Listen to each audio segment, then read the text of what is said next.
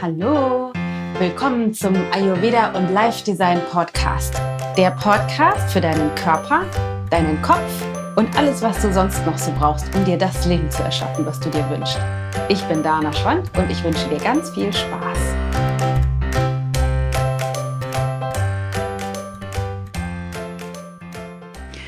Die heutige Folge heißt, finde den Titel so toll, warum Kartoffelpuffer manchmal heißen, ich liebe dich. Und diese Folge ist so wahnsinnig wichtig, weil wir unterschiedliche Bereiche beleuchten werden. Das eine ist, sowas wie, was verbinden wir eigentlich mit bestimmten Ansprüchen an unsere Kindheit, an Erfahrungen, die wir gemacht haben? Und wie interpretieren wir das vielleicht auf eine Art und Weise, die gar nicht funktional ist ähm, für wie wir heute mit uns sind oder auch mit den Menschen aus unserer Vergangenheit auf der einen Seite und auf der anderen Seite wie hat auch unsere Erfahrung aus der Vergangenheit dazu geführt, dass wir heute auf eine bestimmte Art und Weise mit uns selber sind?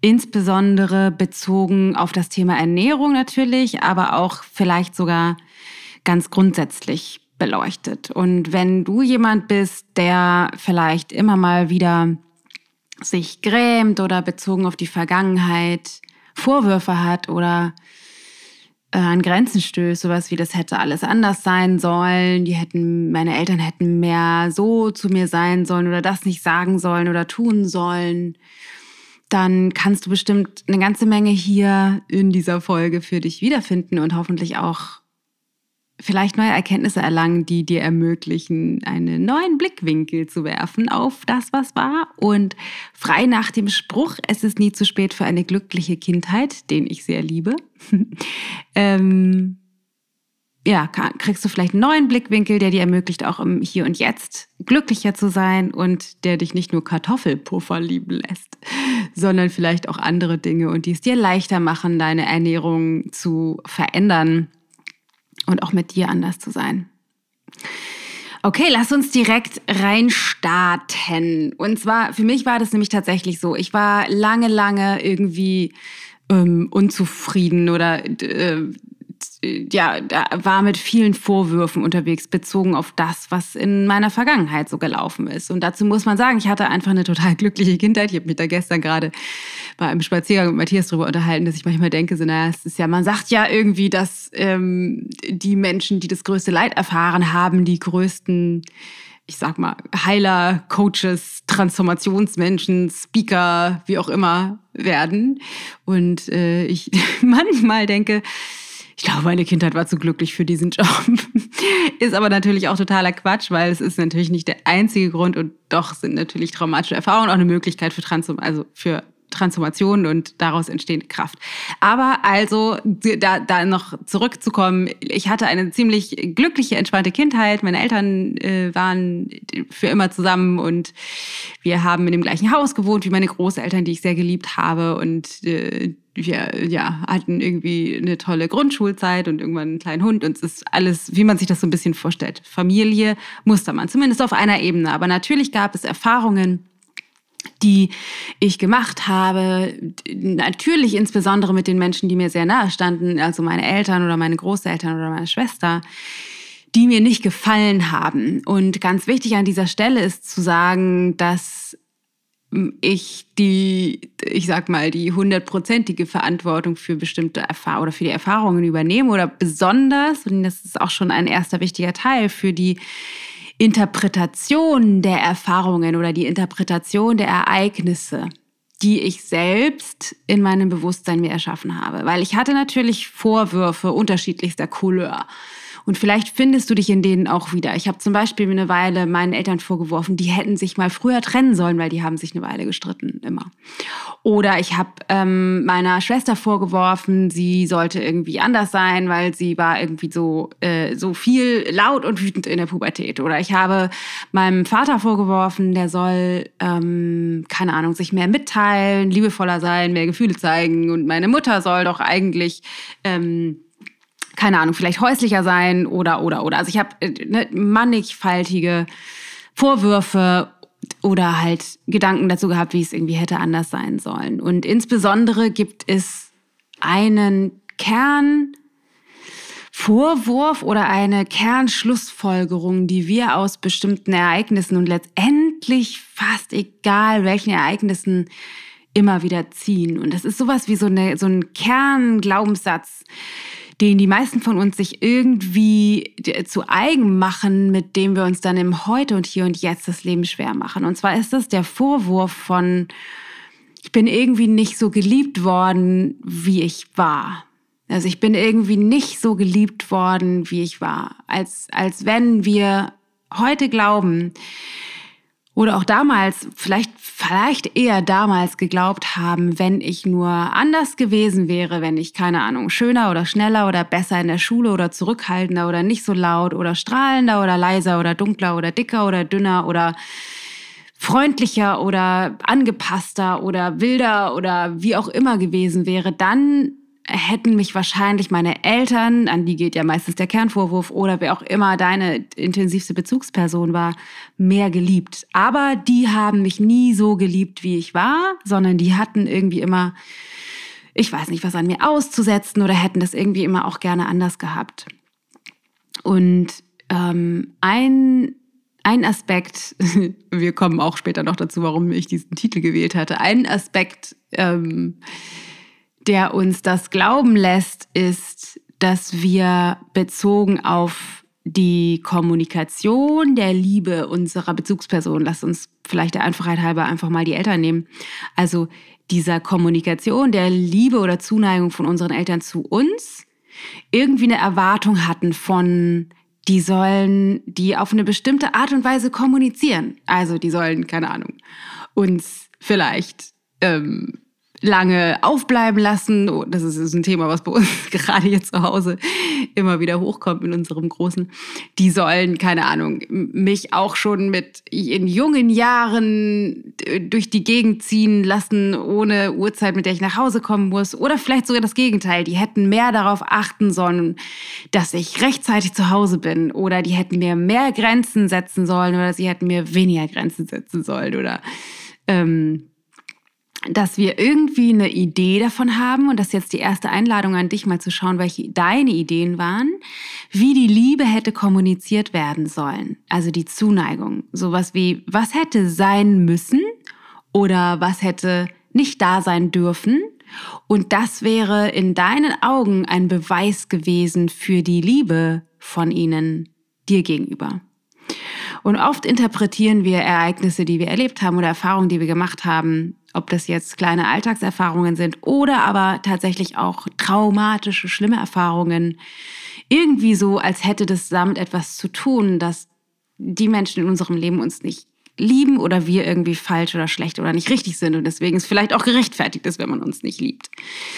Und das Problem mit diesen Schlussfolgerungen ist, natürlich, dass die, die totaler Quatsch ist, megamäßig dysfunktional, aber dass wir die halt nicht nur als Gedanke mal haben, sondern je länger wir die haben, desto mehr äh, machen wir daraus sowas wie eine Wahrheit, sowas wie ein, das ist, das ist meine Identität. Also ich denke jetzt nicht nur, ah, wahrscheinlich bin ich irgendwie nicht geliebt oder nicht gut genug oder zu doof oder zu, zu wie auch immer, zu klein ähm, oder nicht kompetent genug oder so, sondern ich bin wahrscheinlich nicht kompetent oder nicht liebenswert oder nichts wert oder so, weil, und den Beweis haben wir dann natürlich, wir ganz viele Erfahrungen gemacht haben, die zumindest in unserem Bewusstsein laut unserer persönlichen Interpretation kein Beweis dafür waren, dass wir geliebt wurden, sondern eher das Gegenteil, nämlich sie hat mir damals, keine Ahnung, äh,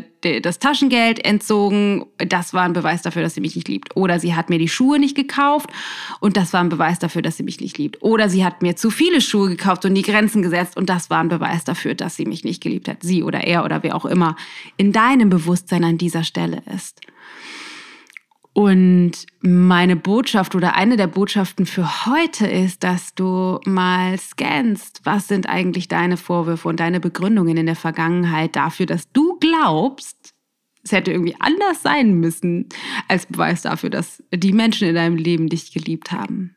Weil es gibt noch eine andere Wahrheit, auch wenn es, ich sicher bin, dass es bestimmt Menschen gibt, die dem nicht zustimmen. Aber eine, eine Wahrheit, eine universelle Wahrheit, an die ich zumindest ganz, ganz fest glaube, ist, dass Eltern oder auch Familienmitglieder an sich, Bezugspersonen, denen wir nahestehen, nicht anders können, die können nicht anders, als dich zu lieben. Das muss ich nochmal wiederholen, weil mir das so unglaublich wichtig ist. Die können nicht anders, als dich zu lieben. Auch wenn du das nicht gefühlt hast oder auch wenn du das nicht fühlst, dass das so ist oder war. Ich bin ja selber Mama, ne? Ich kann, ich kann aus eigener Erfahrung sagen, also ich, ich liebe meine Kinder abgöttisch und ich kann, werde niemals, das, ich kann das einfach mir überhaupt nicht vorstellen, egal wie die ihr Leben leben werden. Ich gehe mal davon aus, sie wachsen ja relativ glücklich auf, dass das ein, dass die auch glücklich sein werden. Aber wer weiß, was noch so passiert. Und es gibt natürlich auch Kinder, die auf dann, die auf Abwege geraten und irgendwie ein Leben leben, was dann nicht dem entspricht, wie ich mir das für sie wünsche. Und doch, egal wo die mal landen, ich werde niemals, auch wenn ich denen nicht zustimmen oder die ihrem Lebenswandel vielleicht irgendwann mal nicht zustimmen werde oder den tatsächlich vielleicht sogar verachte oder für schlimm oder zerstörerisch halte, ich werde es nicht verhindern können, für immer in Liebe mit denen verbunden zu sein. Das ist einfach, glaube ich, evolutionär, biologisch, zellulär verankert. Also ich glaube, wir können das wirklich nicht verhindern. Das heißt, wir müssten uns, also, weiß ich nicht, musst du natürlich nicht, aber eine Möglichkeit, und ich glaube, es ist sehr heilsam, ist sich auf den Standpunkt zu stellen, deine Eltern haben dich immer geliebt auch wenn sie dich verlassen haben, du sie nie kennengelernt hast oder sie gestorben sind oder sie sich extrem ähm, vielleicht sogar missbräuchlich verhalten haben. Ich bin trotzdem davon überzeugt, dass auf einer wirklich tiefen Ebene wir das nicht verhindern können, als Eltern unsere Kinder zu lieben. Und da will ich jetzt vielleicht gar nicht noch viel weiter rein. Das ist auf jeden Fall eine Möglichkeit, die ich dir auch an die Hand mitgeben möchte, dass es, eine, dass, dass es äh, die, die meisten Eltern einfach für immer ihre Kinder lieben, auch wenn sie das nicht äußern oder wenn sie das nicht auf eine Art und Weise kommunizieren, wie das von den Kindern, also von uns gewünscht ist auch. Und da kommen meine Kartoffelpuffer ins Spiel, weil es ist eben nicht nur so, dass wir bestimmte, keine Ahnung, Verhaltensweisen wie Grenzen setzen oder Grenzen nicht setzen oder äh, verbale Liebesbekundungen wie ich liebe dich oder ich hab dich lieb, die gesagt wurden, dass wir die, keine Ahnung, vielleicht nicht authentisch fanden oder sie wurden gar nicht gesagt, wie auch immer die Begründungen eben sind, dass wir glauben, wir wurden nie geliebt oder bedingungslos geliebt oder nicht geliebt dass wir unser Bewusstsein und vielleicht auch nochmal die Interpretation, die wir vielleicht bisher für wahr gehalten haben, nochmal hinterfragen, indem wir schauen, wenn wir uns mal auf den Standpunkt stellen, die Eltern können gar nicht als uns, können gar nicht anders als uns lieben. Was, was von dem, was sie gesagt oder getan oder unterlassen haben, könnte ein Ausdruck ihrer Liebe gewesen sein? Und da möchte ich jetzt direkt einsteigen in das Thema Ernährung, weil die meisten von uns haben ja ein ziemlich emotional besetztes äh, Thema. Oder für, für die meisten von uns ist es ein sehr emotional besetztes Thema, das Thema Ernährung. Und das kommt ja nicht von irgendwo her. Also ja, es gibt total viel unglaublich konträre und widersprüchliche und auch, wie ich finde, extrem dysfunktionale ähm, Dinge, die so auf dem Ernährungsmarkt unterwegs sind, wie du wahrscheinlich ja schon weißt, bezogen auf meine ähm, mein Standpunkt, dass Ayurveda funktional ist, um wieder auszusteigen. Aber es gab eben auch für uns ganz individuell persönliche Erfahrungen, die wir gemacht haben, bezogen auf das Thema Ernährung. Und da das Thema Ernährung auch immer die Ebene des genährt werden mit beinhaltet, ist es ein Thema, was für viele von uns emotional besetzt ist und auch in unserer Vergangenheit vielleicht wir Erfahrungen gemacht haben oder Ereignisse erinnern, in denen wir vielleicht heute sagen würden, so ja, es war total dysfunktional oder es war wertend oder es war auf jeden Fall kein Ausdruck von Liebe. Und vielleicht sind sogar solche Dinge, deswegen komme ich zu den Kartoffelpuffern, sowas wie isst mein Kind oder isst den Teller auf oder das, was auf den Tisch kommt, wird gegessen oder ähm, isst nicht so viel, sonst wirst du dick oder nee, Zucker ist rationiert oder ist auch eigentlich egal, was du isst, ist mir schnurzegal, ich kümmere mich da überhaupt gar nicht drum. Also rund um das Thema Ernährung Und auch da schau mal wieder, wie ist es in deiner Vergangenheit? Gab es einfach Wahrheiten oder vielleicht sowas wie einen Rahmen, der sich abgespielt hat? Also wie wurde das in deinem Leben als du noch klein warst, gehandhabt? War es schön, am Tisch zu sitzen? War es nicht so schön? Gab es Verbindungen? Habt ihr viele Gespräche geführt? Ist das nebenher passiert? Gab es gar nicht diese Zeiten, dass ihr gemeinsam am Tisch saßt? Wurde sich immer gestritten? War das angestrengt? Keine Ahnung, hattest du immer eine Mutter dabei oder eine Schwester, die ständig Diät gemacht hat und es war irgendwie, gab nur keine Ahnung, Salatblätter und es wurde auf alles, was du gegessen hast, argwöhnisch geguckt. Wie auch immer, es gibt unglaublich, unendlich viele Erfahrungen oder Erfahrungsspielräume, die natürlich bei dir passiert sein können oder bei mir oder bei wem auch immer, wer jetzt noch zuhört. Und für mich war das zum Beispiel so, ich habe ähm, in den Phasen, wo meine Eltern auf Geschäftsreise waren, meine Mutter war selbstständig als Textildesignerin, als sie noch klein war.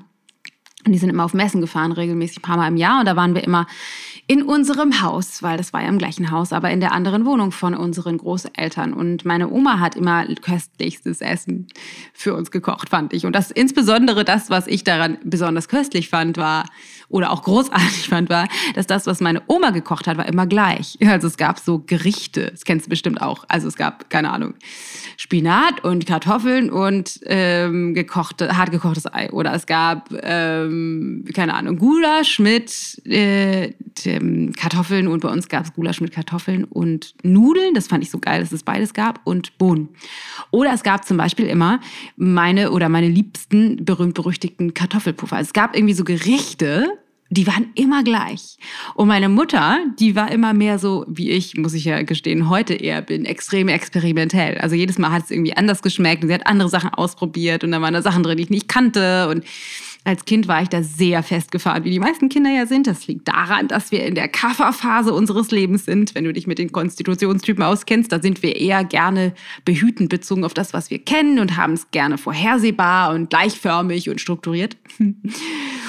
Und ich habe besonders eben diese Kartoffelpuffer geliebt. Und für mich war das, und deswegen teile ich das so gerne mit dir, waren diese Kartoffelpuffer. Ich habe mir die immer gewünscht. Es hieß dann, ne, wir sind wieder, meine Eltern mal weg und dann sag, was wollt ihr denn essen nächste Woche? Und dann war von mir ganz oft ein Wunsch, ich möchte auf jeden Fall Kartoffelpuffer essen, weil die gab es halt bei meiner Mutter nicht so, wie sie meine Oma gemacht hat, weil meine Oma hat sie immer so richtig schön fettig gemacht und das, die ganze Wohnung stank bestialisch nach diesem gebratenen Fett. Aber ich fand das riesengroßartig, ich habe die geliebt. Und ich habe mir eben diese Kartoffelpuffer gemacht. Und mir war in dem Moment bewusst, na, das stimmt nicht ganz bewusst, kann man es nicht nennen, aber für mich waren diese Kartoffelpuffer ein Ausdruck der Liebe meiner Oma zu mir. Die Kartoffelpuffer waren der Ausdruck der Liebe meiner Oma zu mir, weil ich habe sie mir gewünscht und sie hat sie genau gemacht wie die letzten Mal und die haben genauso geschmeckt und das Kartoffel Püree, Quatsch, äh, Apfelmus und Zimt und Zucker, was es dann dazu gab, waren exakt genau gleich und es hat einfach jedes Mal exakt gleich und extrem lecker geschmeckt. Und für mich war das ein totaler Ausdruck meiner, äh, der, der Liebe meiner Oma zu mir. Und dann interessanterweise, wenn ich jetzt aber an die, um wirklich einfach das bezogen auf das Thema Ernährung zu machen, das, was ich von meiner Mutter bekommen habe, das Essen. Ich habe da auch gerne gegessen. Ich habe, glaube ich, schon immer eh gut gegessen. Ähm, aber war auch tatsächlich sehr, wie wir in Hamburg sagen, krüsch, also irgendwie auch pingelig. Ich habe dann, meine Mutter sagte immer einen, wie nennt man das, einen Angelschein gehabt und habe mir die Sachen rausgepickt, die ich mochte und die anderen Sachen fein säuberlich rausgefriemelt. Ähm, und irgendwie habe ich das, was mir also erst heute bewusst ist, das wusste ich damals nicht. Also ich habe dieses, diese Experimentierfreude meiner Mutter bezogen auf das äh, Essen, habe ich, äh, fand ich total furchtbar und habe das eher interpretiert als so, ich krieg halt nicht, was ich will. Und vielleicht kennst du das auch. Ich weiß nicht, wie bei euch das, die Essensverhältnisse waren. Und das war natürlich auch nicht immer so. Ne? Wir haben irgendwie auch köstliches gegessen. Und ich erinnere mich zum Beispiel an die köstlichen Senfeier meiner Mutter, die wir immer, die waren nämlich tatsächlich auch immer gleich ähm, oder Blumenkohl mit Spelzkäse und Kartoffeln. Lustiges Gericht, was mir jetzt da gerade in diesem Moment in den Sinn kommt. Ähm, aber was, worauf ich dein Bewusstsein lenken möchte, ist, dass du vielleicht bezogen auf die Dinge, die in deinem Leben grundsätzlich, aber insbesondere bezogen auf das Thema Ernährung präsent waren, du vielleicht interpretiert hast als, die lieben mich nicht. Und der Witz ist, und das ist, deswegen möchte ich dir das, ich nenne das Reframing an, an die Hand geben. Das heißt, dass du einen neuen Standpunkt wählst, bezogen auf eine Erfahrung, die du schon gemacht hast und bezogen auf diese Erfahrung, du dir vielleicht bis heute eine bestimmte Perspektive oder eine bestimmte Geschichte dazu erzählt hast, dass wir diese Geschichte neu schreiben. Weil selbst wenn meine Mutter unglaublich experimentierfreudig war, bezogen auf das Thema Ernährung und ich mir die Gleichförmigkeit gewünscht habe, war ihre Experimentierfreude ein Ausdruck ihrer Liebe zu mir. Mir mitzugeben oder uns mitzugeben, mir und meiner Schwester, dass, ähm, dass es einfach eine Vielfalt gibt oder zum Beispiel, dass es, wir mussten irgendwie nie aufessen oder Teller leer essen oder sowas. Manchmal denke ich, vielleicht hätte ich das mehr machen sollen, mehr machen müssen. Ich, mir wurden nicht genügend Grenzen gesetzt, auch ein besonders beliebter Vorwurf, den ich lange aufrechterhalten habe. Also mir hätten mehr Grenzen gesetzt werden sollen, sonst äh, dann wäre ich heute nicht so grenzenlos in bestimmten Punkten. Ähm, auch das ein Vorwurf, wo ich denken könnte, ja, die haben das irgendwie falsch gemacht. Und man könnte auch denken, dass wenige Grenzen setzen, ist ein Ausdruck ihrer Liebe. Ihrer Liebe und ihres Vertrauens darin, dass wir unseren Weg schon finden oder ich meinen Weg schon finde. Das heißt, insbesondere bezogen auf das Thema Ernährung lade ich dich ein, nochmal zu schauen, was sind die Interpretationen, die du hattest oder hast, vielleicht sogar noch heute bezogen darauf, wie, was du mitbekommen hast. Vielleicht hast du auch ein, keine Ahnung, Diäten, Spleen mitbekommen, weil deine Mutter ständig auf Diät war oder deine Schwester oder Tante oder wer auch immer. Vielleicht ähm, Vielleicht sind es aber auch ganz andere Sachen oder vielleicht findest du auch bestimmte andere Aspekte in deinem Leben, wo du dieses Muster erkennst, dass du bestimmte Interpretationen hast, die bestimmte Geschichten erzählst bezogen auf Ereignisse und Erfahrungen aus der Vergangenheit.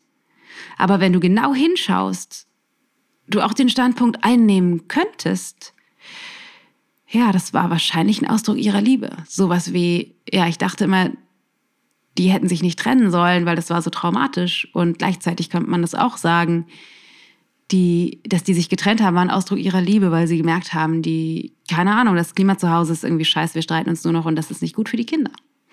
Und das Ganze gibt es auch von der anderen Seite den Vorwurf, wie ich ihn hatte, meine Eltern hätten sich mal trennen sollen, weil die haben sich so viel immer mal gestritten. Und man könnte auch sagen, ja, das ist eine Möglichkeit und ein anderer Standpunkt dazu wäre, dass sie sich nicht getrennt haben, war ein Ausdruck ihrer Liebe zu mir dass sie für die Kinder zusammenbleiben wollten. Also einfach nochmal schauen, welcher Kartoffelpuffer in deinem Leben vielleicht tatsächlich ein Ausdruck der Liebe der Menschen ist um dich herum. Weil solange wir uns erzählen, dass die anderen es irgendwie falsch gemacht haben oder wir nicht geliebt worden sind oder wir nie gut genug gewesen sind, so wie wir waren und das vielleicht bis heute von uns selber glauben, desto mehr verhindern wir im Hier und Jetzt, dass wir glücklich sind. Jeder Vorwurf, der in die Vergangenheit geht, jede, jede Grenze bezogen auf die Vergangenheit, die du nicht mehr verändern kannst, verhindert deinen Frieden mit dir selbst und deinem Leben im Hier und Jetzt. Und ich möchte noch einen letzten Punkt, bis wir, bevor wir fertig sind für heute, mit dir besprechen, bezogen auf das Thema Ernährung, weil das ähm, Thema Ernährung hat eben, wie ich vorhin schon sagte, da steckt das, das ganz große Thema Nähren mit drin. Und das ist halt auch das, was wir in unseren Kursen immer wieder ähm, aufnehmen, insbesondere in, meinem, in dem Tellergold-Kurs, wo es halt ja dieses explizite Ayurveda, Ernährungsprogramm plus eben selbst Liebe, Selbstwert und Körperbildtransformation beinhaltet. Und zwar geht es um bei dem Thema um dich nähren darum, wie, was hast du für Erfahrungen gemacht früher? Was hast du für Schlussfolgerungen das, daraus gezogen aus deinem Kartoffelpuffer? Und wie, und das ist jetzt so spannend, reproduzierst du das heute im Hier und Jetzt? Also wie bist du mit dem dich nähren? Einerseits grundsätzlich im Alltag. Bist du liebevoll mit dir? Bist du mitfühlend? Bist du großzügig? Bist du milde? Oder bist du vielleicht hart und entwertest dich und beschimpfst dich innerlich? Die Stimme in deinem Kopf ist irgendwie angestrengt und böse und sowas wie der härteste Richter mit dir selbst. Weil das hast du nicht verdient. Das hast du einfach nicht verdient. Und ich möchte dich daran erinnern, dass es eben eigentlich anders ist, dass du wunderbar bist, schon immer geliebt wurdest und immer geliebt sein wirst und ein einziger purer Ausdruck von Liebe bist. Du, du bist Liebe. Und du hast es verdient, auch von dir selbst geliebt zu werden. Und ganz besonders bei dem Thema Ernährung kann man genau das halt sehen und, und feststellen oder mitbekommen auf der Ebene, wie wir mit uns selber sind. Und je schwerer es dir fällt, deine Ernährung zu verändern, ähm, desto mehr ist das ein Ausdruck davon, dass du eben nicht mit dir in Liebe verbunden bist. Dass du nicht mitfühlend mit dir selbst bist, sondern dass es eher ein Ausdruck ist von irgendwie dich unter Kontrolle bringen oder irgendein äh, äußerliches Ziel zu erreichen oder eine Zahl auf der Waage oder ein bestimmtes Fitnesslevel bezogen auf Trainingseinheiten zu erreichen oder so. Das heißt, ein, ein Ziel, was mit dem, mit der, der liebevollen Art mit dir selber nichts zu tun hat. Das heißt, es kann sein, dass du einerseits bezogen auf abstrakt gesprochen die Schlussfolgerungen bezogen auf deine Vergangenheit jetzt auch damit beschäftigt bist, dich zu entwerten und dich nicht zu lieben. Und auf der anderen Seite kann es sein, dass du bestimmte Systeme oder Erfahrungen, die du mal gemacht hast, und die du auf eine besondere Art und Weise interpretiert hast, heute wiederholst. Das heißt, es gilt auf zwei Ebenen zu schauen. Das eine, das zu heilen, was du aus der Vergangenheit mitbringst. Und das andere ist, jetzt, heute zu lernen, liebevoller mit dir zu sein. Jetzt und heute. Und das kannst du eben an, deinem, an der Art und Weise, wie du mit dir bist, bezogen auf Ernährung feststellen. Jetzt und heute auch das, die Beziehung zum Thema Essen zu heilen. Weil du daran so schön sehen kannst, wie bist du mit dir und wie, wie leicht oder schwer fällt es dir, dich zu nähren. Und das bedeutet nicht, du darfst nie wieder Schokolade und Pizza und äh, essen und Alkohol trinken, sondern das ist ein, wirklich in der Komplexität einfach sowas wie, wie, wie bin ich mit mir selbst? Und ich bin überzeugt davon, dass wir alle, wie man so schön sagt, aus Sternenstaub bestehen, wie Deepak Chopra in seinem Vortrag hier in Hamburg erzählt hat. Also du ein, ein Produkt der Liebe bist, ein, ein äh, strahlendes Wesen, was alle Liebe dieser Welt verdient hat. Und du hast alles Potenzial in dir, was du dazu brauchst, um was auch immer dich bisher davon abgehalten hat, so mit dir zu sein, aus der Welt zu räumen. Und ich glaube, heute ist der perfekte Tag, um den nächsten Schritt zu gehen oder diesen Weg zu beginnen. Und was du machen kannst, ist zum Beispiel ganz konkret dich einmal zu fragen, was, worauf habe ich Appetit? Weil was wir oft machen, ist, wir arbeiten gegen unseren Körper und glauben, der muss irgendwie in Schach gehalten werden und kontrolliert werden. Und das stimmt nicht. Das, der Körper ist auch ein Ausdruck unserer Liebe und ein perfektes, unglaubliches Wunder, ein, ein Weisheitssystem, in dem du wohnen darfst. Und Appetit ein unglaublich wertvolles Tool, um herauszufinden, was er braucht. Also frag dich mal, worauf habe ich Appetit? Und wenn es jetzt die Schokotorte ist, dann ist es halt eben die Schokotorte. Und dir dann ein, einmal, ähm, dich dann einmal dazu zu entscheiden, dem Körper genau das zu geben, worauf er Lust hat.